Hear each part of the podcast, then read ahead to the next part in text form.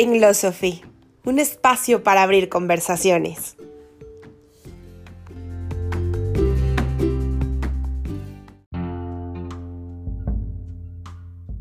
Los seres humanos estamos llenos de conversaciones, conversaciones que son internas y que muchas veces no nos atrevemos a externar. ¿Qué te estás platicando? ¿Con qué personaje te estás identificando? ¿Y qué historias estás planificando? Cada aspecto de nuestra vida se cuenta como quien cuenta un cuento y se vive como quien se identifica con ellos. ¿Qué cuento te has contado hasta hoy? Bienvenidos, Pinglosopers, a un capítulo más de Pinglosophy. Me ha dado mucho gusto poder seguir viendo que me escuchan, que interactúan conmigo, que me hacen preguntas. Agradezco profundamente em, que puedan escuchar esta información que yo aprendo de otras personas y que junto y que traigo para poder compartir con ustedes con la única finalidad de abrir conversaciones que nos hagan estar mejor en la vida, más armónicos, más saludables, más en paz. Y justo a propósito de eso, hoy el tema de este podcast será una vida con sentido. Porque mucho he escuchado estos días sobre la importancia y la trascendencia de la felicidad he escuchado a muchísima gente hablar del valor de la felicidad. Y también me he visto a mí misma en mi historia, en mi vida, en mis sueños, en mis momentos de, de caer, desear la felicidad como el fin último, como ese espacio sagrado donde llegas después de mucho esfuerzo, y donde hoy coaches y psicólogos y terapeutas de diferentes eh, áreas ponen su enfoque de trabajo. Y para mí todos son respetables, todos son perfectos y a cada uno de nosotros nos llega un llamado dependiendo de lo que estamos necesitando en la vida. Pero la felicidad también es un estadio que proviene de una emoción que es la alegría y que como ya he platicado en otros podcasts, tiene una luz y tiene una sombra. Esa luz tiene que ver con agradecer, vibrar la vida, celebrar la vida. Y una sombra que tiene que ver con trivializar, con ser burlones. Así que vivir eh, permanentemente en la alegría puede en ocasiones no abrirnos a muchos panoramas. La alegría también dependiendo de cada uno de nosotros, tiene diferentes significados. Y, por ejemplo, si para mí la felicidad es eh, tener una cuenta de banco muy grande y tener propiedades y nunca tener falta de dinero, si lo consigo perfecto. Pero si desaparece o no llega, entonces siento que mi vida está condenada a la infelicidad. Y eso solo es una forma de contarnos la historia. ¿Qué entonces podría mantenerme en un estado de plenitud y de armonía? ¿La felicidad es tan lejana? ¿Solo es para algunos eh, iluminados? ¿De qué se trata? Quédate conmigo y abramos esta conversación para descubrir qué hay o qué visión podemos crear a partir de esta información.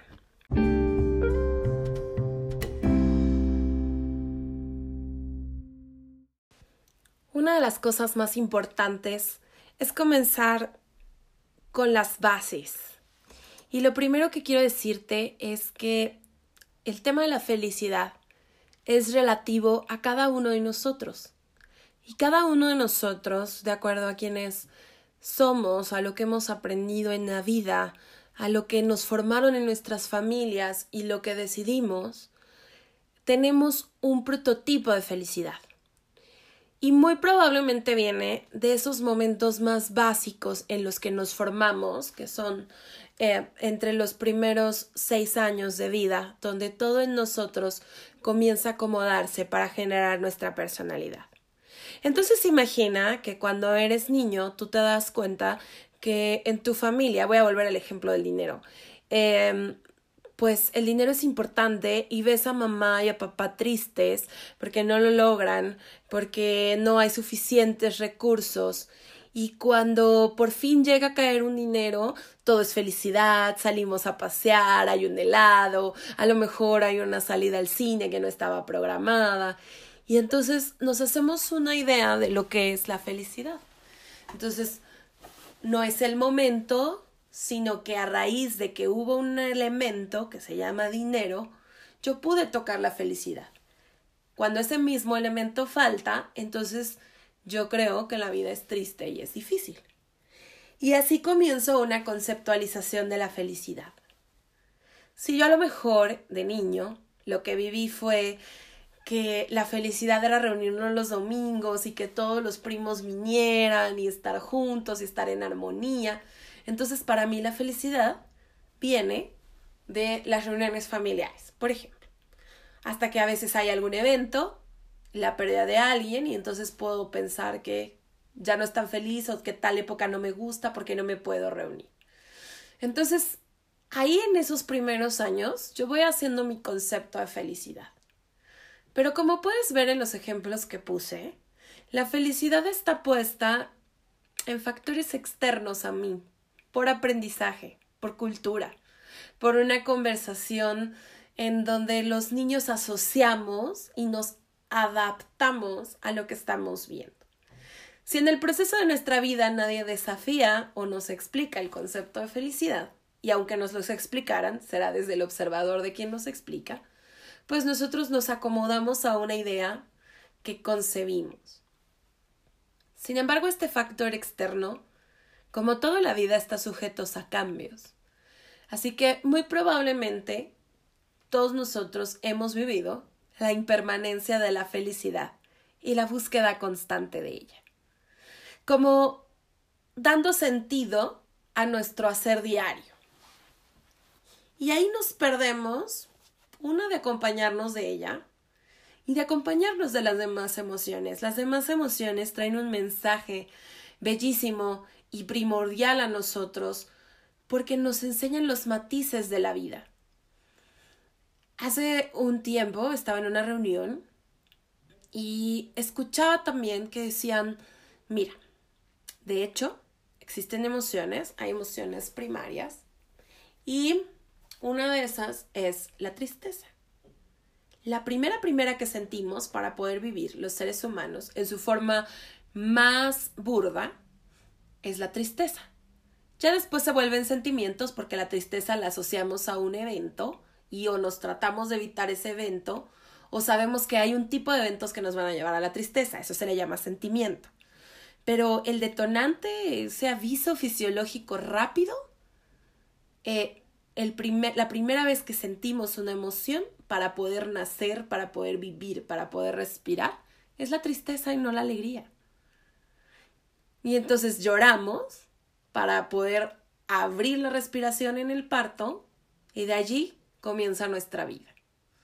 Así que todo lo que podemos valorar, todo lo que podemos hacer importante, tiene como cuna la tristeza que ha sido muy satanizada y, y, muy devaluada en su importancia y trascendencia en nuestra vida. Una de las emociones que también escucho que negamos muchísimo y que no nos gusta es la ira. Yo quiero sentir ira porque se ve mal, porque el otro no me acepta, pero si yo no sintiera la ira, no podría ponerles límites a los otros y no aparecería mi personalidad. Y cuando vemos películas de empoderamiento, eh, esa persona que ha sido sumisa, que ha soportado, que, que, que ha aguantado humillaciones, no ser vista, ser relegada, cuando contacta con su ira, se empodera. Eso no significa llevarla hasta el nivel de la violencia, significa saberlas usar a nuestro favor. Y las cito todas ellas porque perderte en la vida de ellas, en busca de la felicidad, nos puede llevar a olvidarnos de los premios y regalos que nos trae también habitarlas. Así que tal vez la búsqueda del ser humano no tiene que ver con la felicidad tanto como con el sentido. la búsqueda del sentido, la búsqueda de mi para qué, de mi misión en la vida. Hace unos podcasts anteriores hablaba yo del viaje del héroe, que es ese viaje para el encuentro contigo mismo, que cita Joseph Campbell. Pero ¿para qué hacer ese viaje?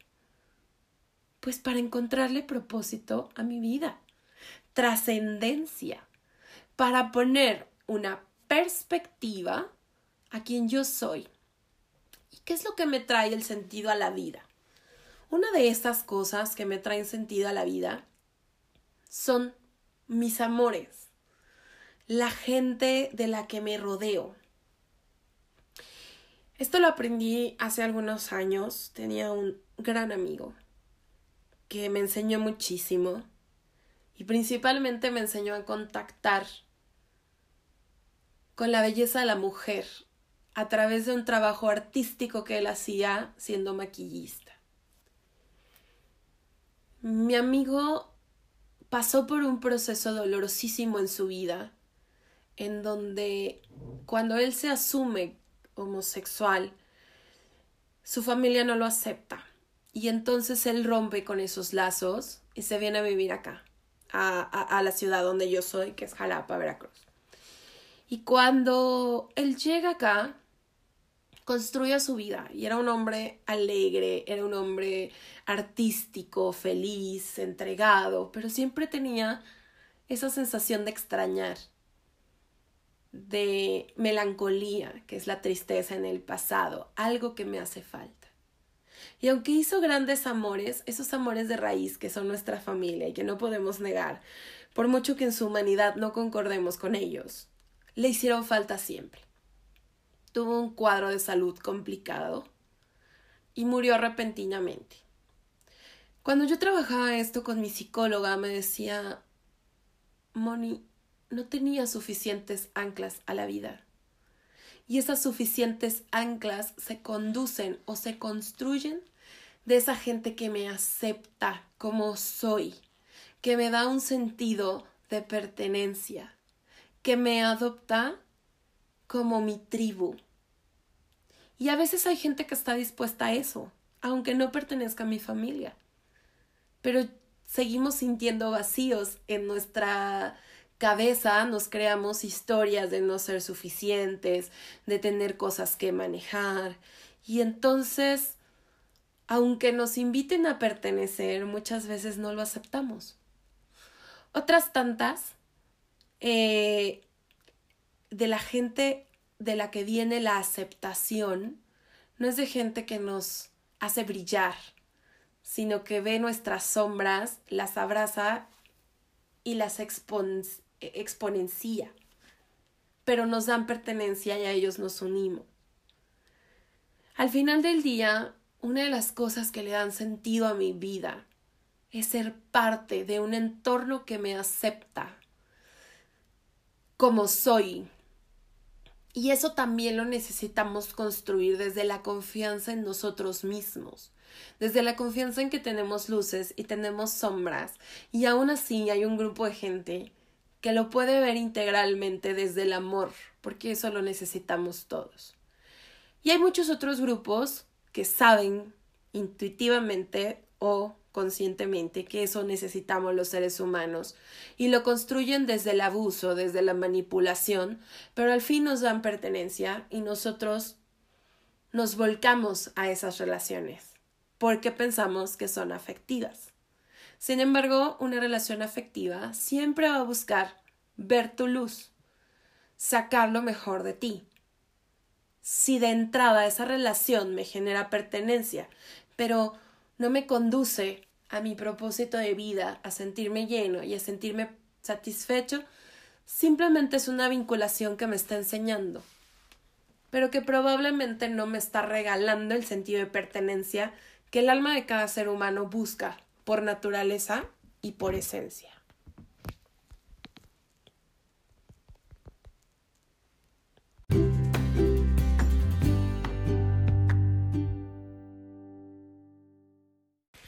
Una vez que nosotros nos sentimos que pertenecemos, otra cosa que mi alma va a buscar en este querer trascender es dónde pongo mis dones, eso que yo traigo que me hace eh, útil, que me hace vibrar, que me pone feliz, que llena mis días. Y esos dones generalmente los traducimos como por ahí de los 18 años en una carrera y esa carrera en nuestra forma de vida y pasamos más horas en el ámbito laboral que en cualquier otro ámbito. De hecho, eso es uno de los shocks que hoy en día estamos viviendo, el distanciamiento de nuestro para qué, porque además globalmente muchos de nosotros hemos o han perdido sus empleos. Entonces, fíjate, ¿por qué me duele tanto? ¿Por qué me afecta lo que el otro pueda decir de mi desempeño laboral? Porque al final aquello a lo que nosotros nos dedicamos pone nuestros dones al servicio. Solo que mis dones no son limitados. Es decir, si yo tengo el don de sanar, no necesariamente tengo que ser un médico. A lo mejor sano desde la abogacía, a lo mejor sano desde la organización y ayudo a empresas. A lo mejor puedo sanar desde vender productos naturistas. Es decir, a veces limitamos mucho nuestra visión y eso también limita nuestros dones. Lo que elegimos a los 18 años puede distar mucho de los 30, de los 40, de los 20 o puede mantenerse firme. A mí me ha tocado ver una gran cantidad de personas, profesionistas excelentes, con crisis emocionales, porque sus dones ya no están puestos más en la carrera que eligieron 20 años atrás. Está perfecto. Tú puedes hacer o poner tu don al servicio desde cualquier punto en el que tú decidas hacerlo. El punto es decidir hacerlo. Y es vincular algo que es súper importante que se llama creatividad. Para poner mis dones al servicio necesito creatividad. Y la creatividad no es un chispazo de las musas que solo le vino a unos cuantos iluminados en el mundo. La creatividad es traer todo lo que sé, unirlo y crear algo. Entonces a lo mejor em, yo sé de nutrición, pero me encanta hacer ejercicio y hoy me puse a hacer retos de ejercicios, porque antes tal vez nadie lo había hecho. Tal vez me imagino que esa fue como la primera vinculación de las personas. Y nadie le roba a nadie ideas porque al final del día muchos llegamos por diferentes caminos a la misma conclusión. Acuérdate que hay conversaciones globales. Pero con la creatividad yo traigo todo lo que he aprendido en mi caminar por la vida, más aquello que trae intuitivamente, que le llaman empíricamente en las metodologías de la investigación, y lo pongo al servicio de crear algo nuevo. Y en ese momento, si tú lo has experimentado, uno siente felicidad, siente que vibra, siente gratitud, se, te sientes vivo, porque estás poniendo tus dones al servicio. Y eso es una gran herramienta para darle sentido a la vida. Entonces tenemos afectos, tenemos los dones puestos al servicio, pero sigo sin ser feliz y sigo sin sentirme pleno. Y eso tiene que ver con que cada uno de nosotros vivimos historias de vida y las contamos desde una emoción. Hace poco me metí a estudiar mi árbol genealógico y me di cuenta que había muchas historias contadas desde la traición y desde la sensación de la lealtad, que se fueron contando de generación en generación, de modo que hay ciertos sentimientos o ciertas personalidades que me incluyen en algún momento, en donde uno cuida naturalmente no sentirse traicionado, uno valora mucho, o en mi familia se valora, no uno, sino en mi familia se valora mucho eh, la lealtad. Y la lealtad tiene muchos matices y a veces lo que llamamos lealtad puede llevarnos a traicionar nuestra propia historia. Pero al final del día, cuando una historia se cuenta como que pertenecer a este grupo es ser leal, como que ciertos valores son importantes. Desde niños nosotros constamos una historia desde una perspectiva, sin escuchar otras, creyéndolas como una verdad absoluta, porque vienen de toda nuestra idiosincrasia, de toda nuestra raíz y están súper bien. Solo que hay veces que la historia contada desde una emoción me engancha y me hace esclavo de la historia y me hace víctima de la historia. Cuando yo estoy en coaching con mis equipos, hago algunos ejercicios de contar historias con diferentes voces, con diferentes personajes. Y una misma historia contada por un personaje distinto suena completamente diferente e incluso eso mismo que antes me daba sentimiento me puede llegar a dar risa. Y es la misma forma de historia, solo que el tono es distinto. Y eso es lo que muchas veces me impide ir a mi sentido de vida. Yo me cuento la historia de una forma, con esto genero una energía y con esta voy al mundo. Esa es mi carta de presentación. Tal vez una de las cosas que le puede dar sentido a mi vida es aprender a contar mi historia de una forma que me funcione. Si mi historia familiar viene de la traición y el dolor, yo la puedo contar desde el victimismo o, mira, y gracias a esto aprendí a ser muy viva. Aprendí el valor de la confianza. Aprendí a ser leal a los otros, desde el orgullo, tal vez no desde la víctima. Y eso podría funcionarme mejor que contarme la historia una y otra vez desde el sufrimiento generacional de haber sido traicionada. Y bueno, entonces con esto te quiero contar que el sentido de la vida cuando yo logro integrar todas estas eh, áreas de vida, seguramente voy a vivir tristeza, voy a vivir enojo, voy a vivir resentimiento, probablemente voy a vivir eh, desasosiego, dolores, y está bien, pero siempre voy a tener un camino al que dirigirme y al cual apuntar porque entiendo cuál es mi propósito de vida. Y eso me va a llevar a ser armónico conmigo mismo. Y eso me va a llevar a lo que buscamos todos los seres humanos, que es trascender. Que lo que yo haga tenga importancia para alguien en la vida. Sembrar en los otros. Tú lo puedes hacer. Trascender desde eh, una historia de terror donde a lo mejor los asesinos trascienden y son recordados pues porque hicieron algo eh, que acabó con la vida de otras personas o puedes trascender porque fuiste una persona que siempre dedicaste tu tiempo, que estuviste al pendiente de los otros, que pusiste a tu familia primero, que estuviste para tu familia. Y eso puede ser mucho más importante que buscar estar permanentemente en un proceso de felicidad.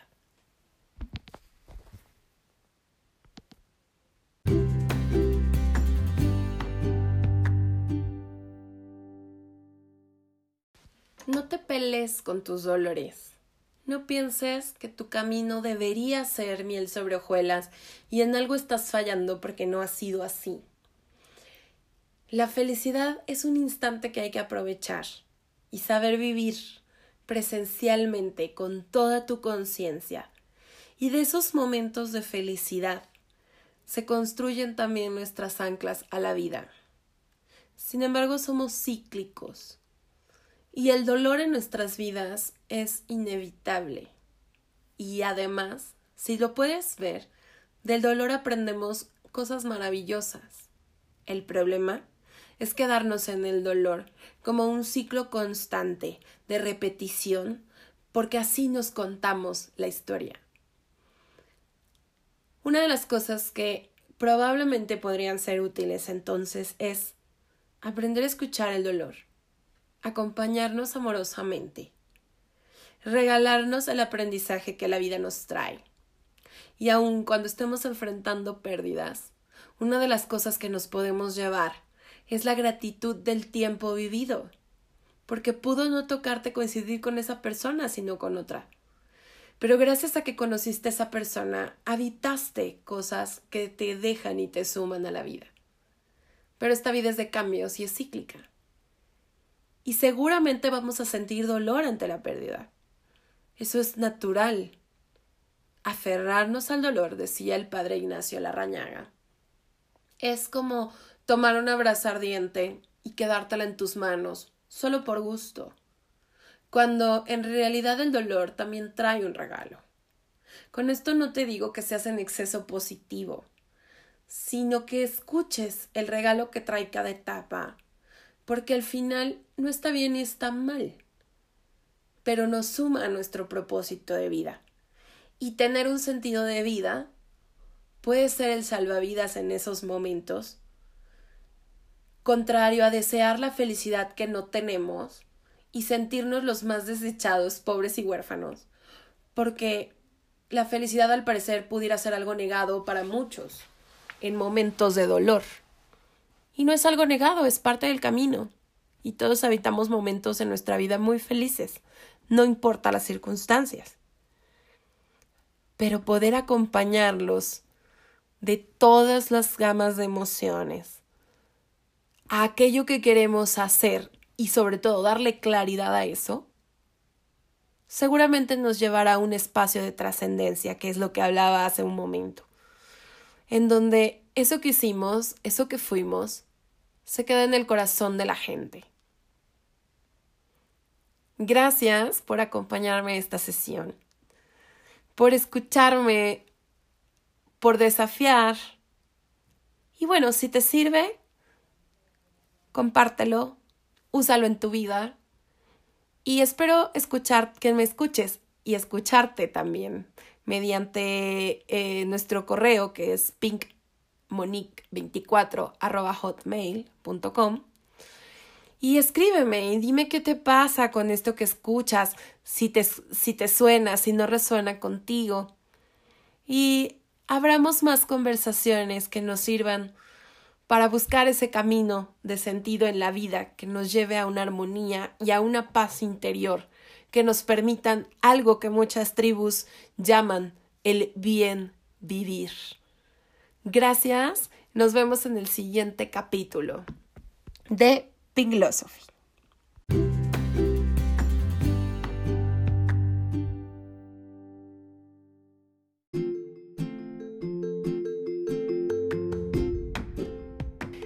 Pinglosophy, un espacio para abrir conversaciones.